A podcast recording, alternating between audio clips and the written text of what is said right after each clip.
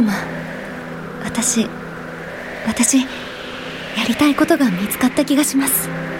まあそれはよかった。ふさまずは一歩。まず一歩。大正13年私はシモンズ大学院社会事業学部の門を叩きました。そこで本格的にケースワーカーの勉強をし始めました。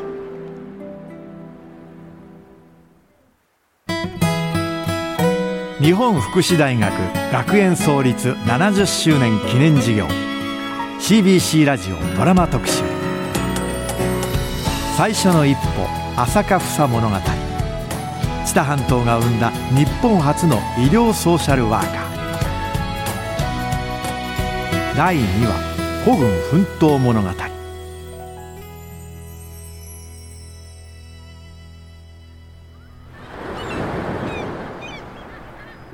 そこで医師のリチャード・キャボット先生と出会ったのです。先生は医療ソーシャルワーカーの第一人者でした。先生は後にアメリカの医療社会事業の創始者となる方でした。先生は講義を学校だけでなく教会でもされていてとても人気がありました。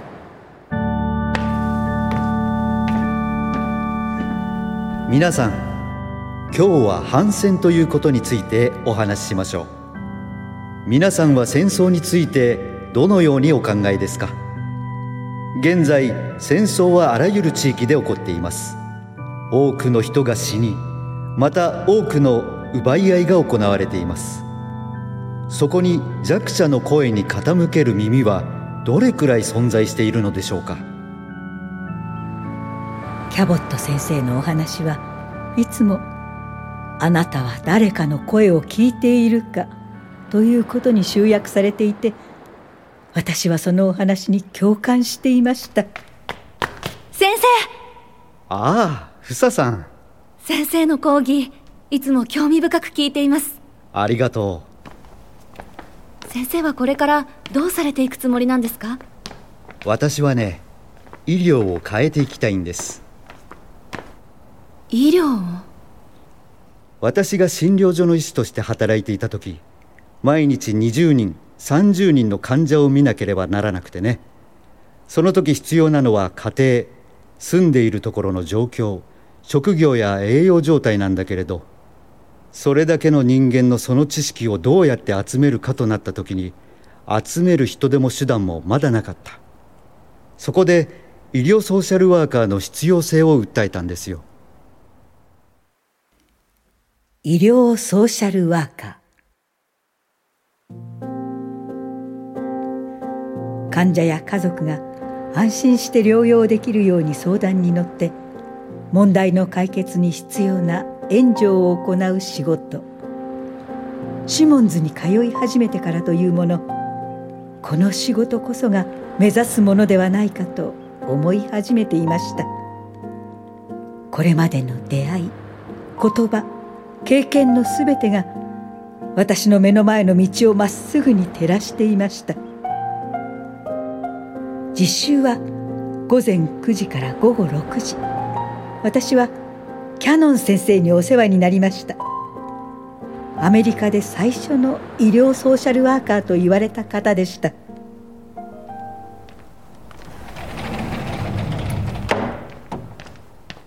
キャノン先生よろしくお願いします。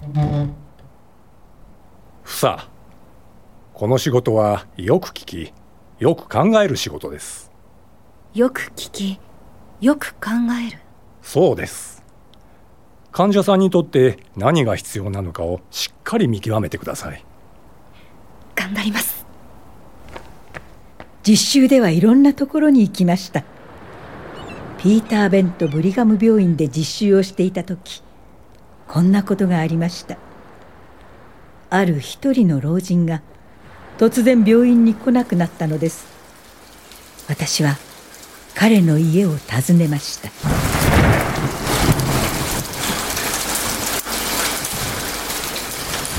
Excuse me, Mr. Goodman. Mr. Goodman.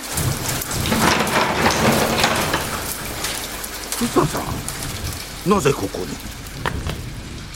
ミスター、お体は大丈夫ですか帰ってくれミスター、しっかり病気を治しましょう。放っておけどうせわしの手術には莫大な費用がかかるんじゃろわしにはそんなもの払えんのだ費用のことなら、どうか心配しないでください。そのためにソーシャルサービスがあるんですよ。ソーシャルサービス？お金が払えない人のために医療費を控除してくれるんです。ただで手術してくれるなんてことあるわけがない。あるんですよ。ミスター私が保証しますから。金を取らないとするならいい加減な手術されるに違いない。わしのような貧乏人に世間がどれだけ冷たいか。ええ。あなたのおっしゃる通り。世の中にそういう冷たい人がいるのも間違っていません。わしは何度もひどい目に遭ってきた。ええ。そう聞いています。わしはこれ以上傷つきたくないんだ。そのお気持ちもよくわかります。でも今回は保証します。決していい加減なことにはならないと。胆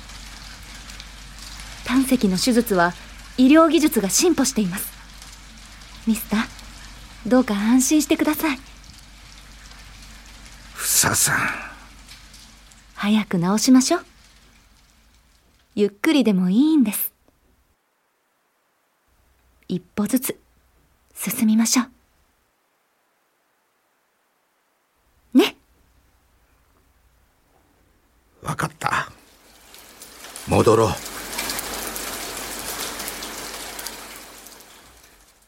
ケースワークの基本はまず耳を傾けることそして寄り添うこと。それから私はハーバード大学教育学部の就学前児童教育というコースに入ってさらに勉強しました。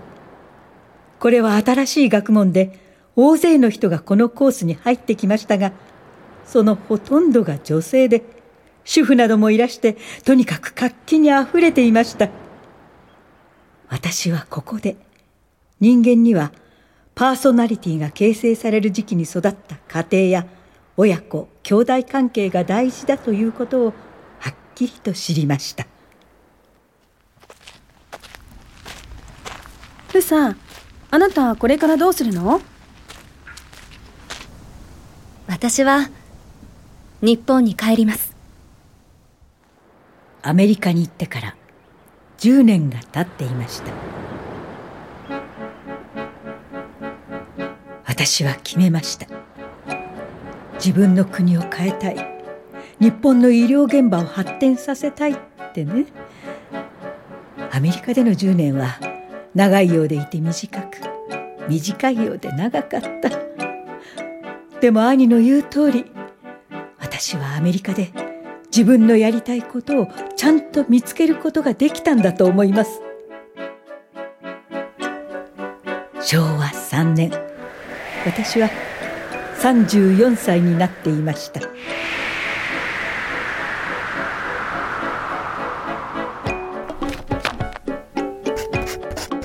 親愛なるトイスラー先生。はじめまして。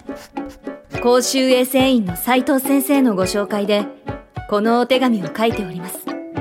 浅香房と申します。どうか私を雇ってください。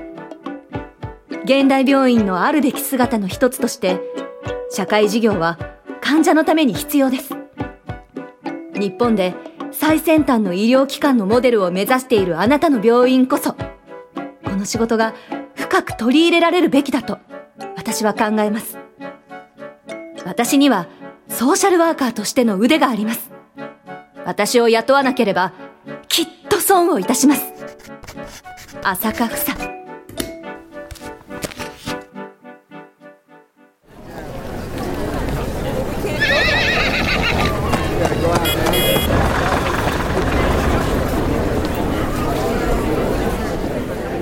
忘れもしません。真夏のニューヨーク。アスファルトが溶けてしまいそうな暑い暑い夏の日でした。私は前もってこのような手紙をお送りしておいたトイスラー先生を訪ねました。先生は当時セールカ病院の病院長でした。彼がたまたまアメリカに帰ってきているタイミングを知ってとにかく直談判するより道はないと思ったのです。ミス朝香。どうぞ。はい。はじめまして。浅香房と申します。や君が房さんか。はい。随分と刺激的な手紙を送ってくれましたね。ぶしつけにすみません。いやいやとても心に残りましたよ。えあんなに直球の手紙をもらったのは初めてだからね。それで君を雇わないと損するって？えええ必ず損します。ミスタートイスラーお願いします。どうか私を雇ってください。たった10分間の面会でした。思いが伝わったのかはその時点では分かりませんでしたけれどその日のうちにすぐにお電話がありました。ぜひともうちで働いてほしい。そういうシンプルなお返事でした。帰国するまでの最後の時間。私は大学での勉強のためにボストン日本協会から借りたお金を返し切ることに全勢力を注ぎました。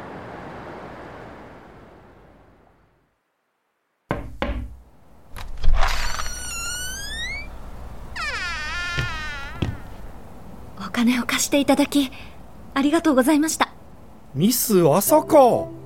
猶予は3年だったはずだよ。それを1年で返すなんアメてリカにいる間に返したかったものですから日本に帰ったら女の月給は安いに決まってますので。いや私たちは日本女性を信頼します。ありがとうございます。正直とても驚いたんですよ。驚いたこれまで多くの男子日本学生に学費を貸しましたが一人残らず返済してくれませんでした。そうなんですか？それどころかドロンですよ。まあ。もう私たちは日本の男子を信用しませんよ。びっくりしました。だって私が褒められたのは日本の男子のおかげだったんですから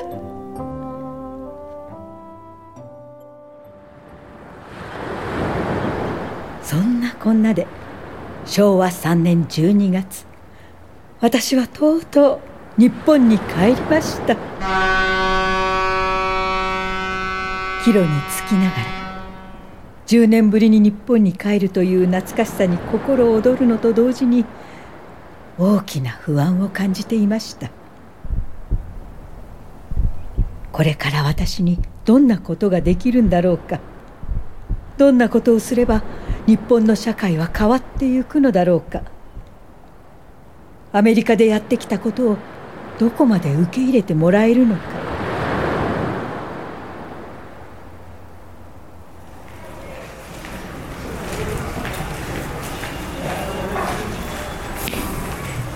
浅香房と申します。これからよろしくお願い申し上げます。昭和4年2月。いよいよセールカ病院での仕事が始まりましたトイスラー先生のおかげで好意的に迎えられたものの中には陰口を叩く人もたくさんいました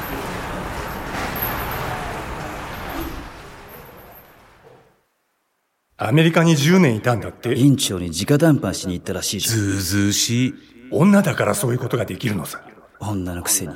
偉そうに。どうせすぐにボロが出るだろう。女のくせに。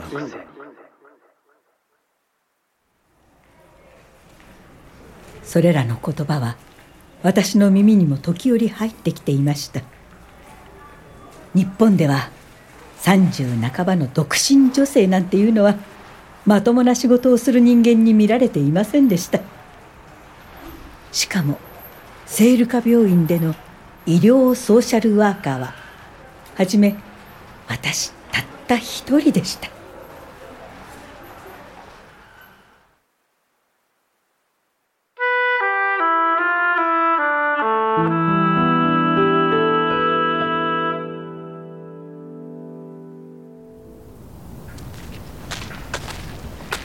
こちらです。これは。仕事を開始して早々案内されたのは病院の裏手にある古くてとても小さな木の小屋でした。そこは結核患者の病棟でした。浅香さんにはここで結核患者の相談に乗ってほしいのです。結核患者のお分かりかと思いますが結核患者は大きな社会問題です。知っています1年間にどれだけの人がお亡くなりになるかも知っていますよね。はい。あなたには少しでも多くの患者を救ってほしいのです。少しでも多くの。我がセールカ病院ではこの問題に3年前から本格的に着手し始めましたがご覧の通り環境は決して良いものではありません。だからこそあなたが学んできたことが必要なのはこの現場だとトイスラー院長もおっしゃっていました。久々にゆーっと風が吹き抜けるのを感じました。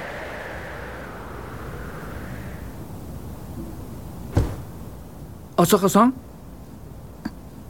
私私最善を尽くしますよろしくお願いします。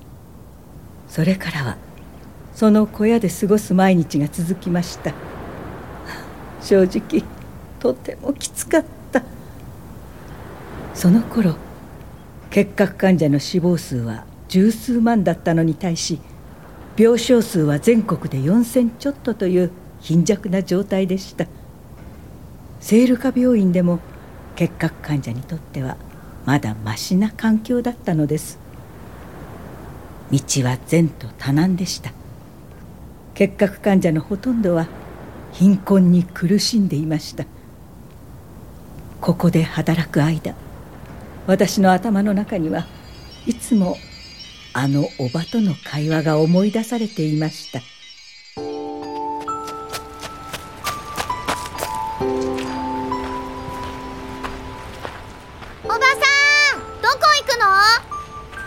夕飯を持って行ってあげるんだよ。あんたもついておいで。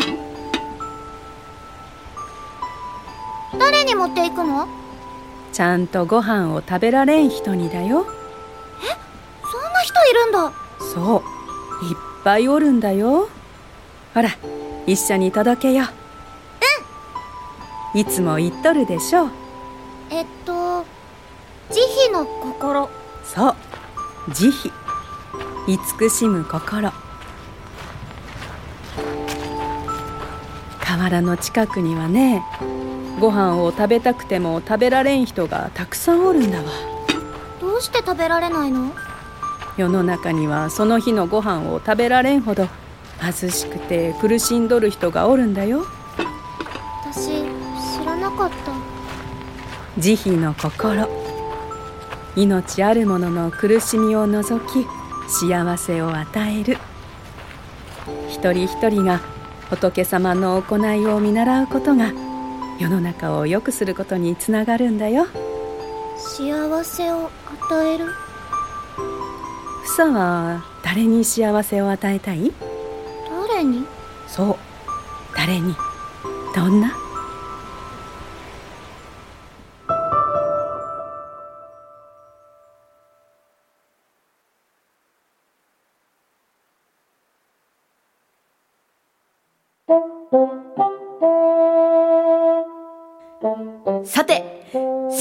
ご本人に代わり、ここからは昭和5年に聖ルカ病院の社会事業部に入った後輩の私が、その頃の先生のご様子をお伝えします。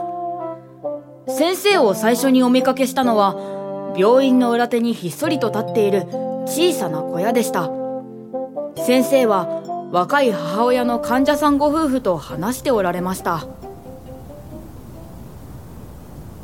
お子さんは何歳ですか？3歳です。先生いつになったらベッドが開くのでしょうか？平均11ヶ月待ちと言われています。11ヶ月？先生このままだと私はあの子に病気をうつしてしまいます。今は私の母に預かってもらっていますが母の家の生活も手一杯でいつまでもというわけにはいかないんです。ええわかります。先生苦しいですそうですよね。先生私たちは治るんでしょうか？最善を尽くしていけばきっと治りますよ。できる限り早く治るように一歩ずつ一歩ずつ進んでいきましょう。浅香先生は物腰が柔らかくいつも患者さんに寄り添っておられました。ある時はこのようなことがありました一緒に行きますよ。えっとどこにですか？お米を届けに。お米ですか？えほらあなたもそこにある米袋持ってちょうだい。えよっしゃあはい。えよいしょ。重た。ほら気をつけて。聞けば昨日家庭訪問した患者の家に今日食べる米すらないということで浅香先生はご自分のお金で米を買ったのだと言います米って重いわね頑張りましょう。せせ先生医療ソーシャルワーカーとはここまでするものなんでしょうか？正直それは分かりません。でもね。でも？私自身は今ご飯を食べようと思えば食べられるのに隣の人が子供を抱えて米びつに米が一粒もないという状態を放っておけますか？食べなければ健康が持たないでしょだから米を差し上げて今日は困らないようにして明日からは正規のルートで助けられるように手を尽くすんですよ。一歩一歩です。ああ先生大丈夫ですか？こんなこと喋ってる場合じゃない米を運ばなきゃ。一歩ずつですね。そうそう。先生にはこういう普通の優しさを超えたところがありました。確かに当時は一応援助する法律があるものの非常に不十分でした。とはいえ私にはいつも先生の行動が不思議でした。何が先生をここまで突き動かすのか。またこんなこともありました。ちょっとついてきてちょうだい。どこに行かれるんですか？留置場です。え留置場？昨今特攻による取り締まりがひどいでしょ。当時共産主義の思想を持った人たちが特別高等警察に検挙逮捕されることが増えていました。えー、先日も有名な小説家が捕まったそうです。実はその嫌疑をかけられた朝鮮人の患者さんがいてね。その方の友人の友人が嫌疑をかけられたせいだそうよ。おかしいわよね。その方全くそんな思想はないのに。今は誰でも疑われる時代ですからね。ええだからちゃんと説明しに行くの。説明ですか。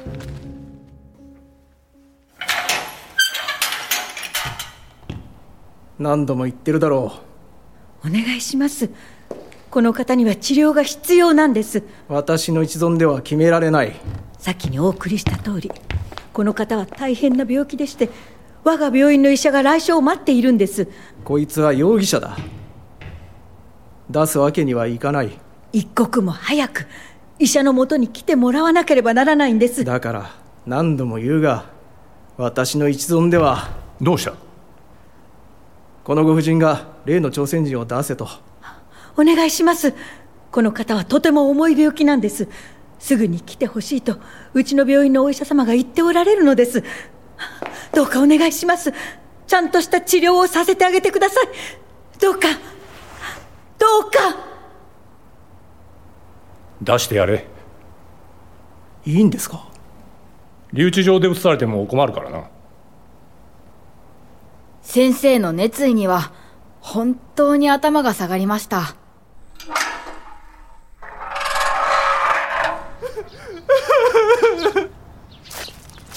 あなたよかったわね。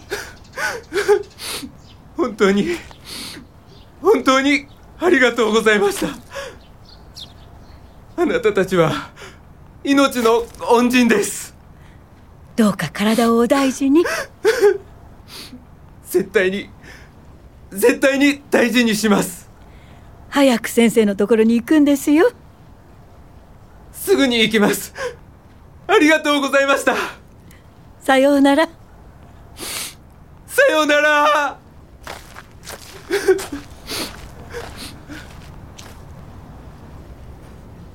よかったですね、はあ、最近こんなことばっかりね。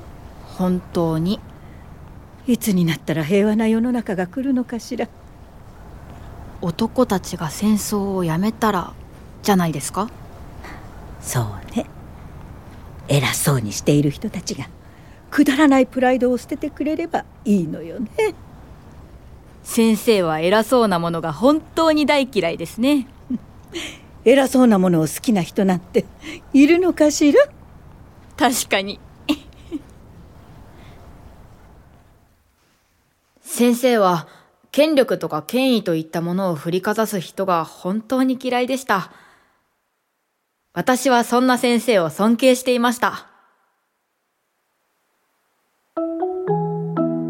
さて聖ルカ病院の社会事業部は年々新人を迎えて徐々に大きくなり昭和10年にはケースワーカー8名スーパーバイザー1名事務職員1名と委員を若干名持つ立派な部にまで成長しました。私は時折先生に雑談に誘われることがありました。え？昨日の子供覚えてる？ああ父親がひどい飲んだくれで母親が結核になってしまったお家の。ええ。あの一番上の男の子は偉かったわね。一人で5人兄弟の面倒を見てると言ってましたからね。そう。自分だってまだ小さいのに。そうですね。あの子が結核になったら大変ですね。ええ。だからこそ貧しい家に十分な援助ができるようなシステムができていかなければならない。それなのに日本はそうなっていかないそれどころか戦争のことばかり。あの子に私たち大人はどんな風に映っているのかしらね。あまりいい印象ではないでしょうね。そうなの。私はあの子たちが大人になった時にこの地に生まれてよかったと思ってもらいたいです。そうよね。私もよ。この間偉そうなお医者さんが笑いながら言ってたの貧乏なやつは汚いから俺は触りたくないって。私あの言葉を聞いた瞬間ハサミであの偉そうなひげをちょん切ってやろうかと思ったのよ。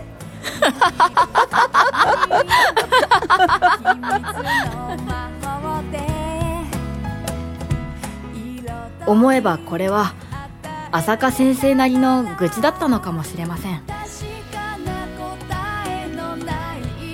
歩ずつ一歩ずつ進んでいきましょう。私は先生が時々おっしゃるこのお言葉が大好きでした。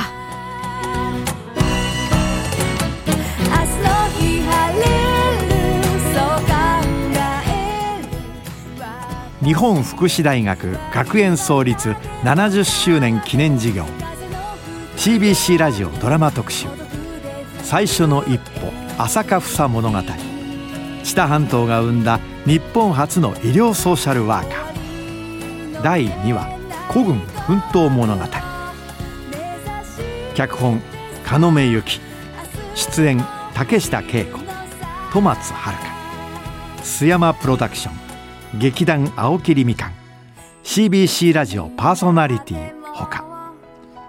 なおこの番組は浅香房さんが残された資料などをもとに一部フィクションを加え制作しています。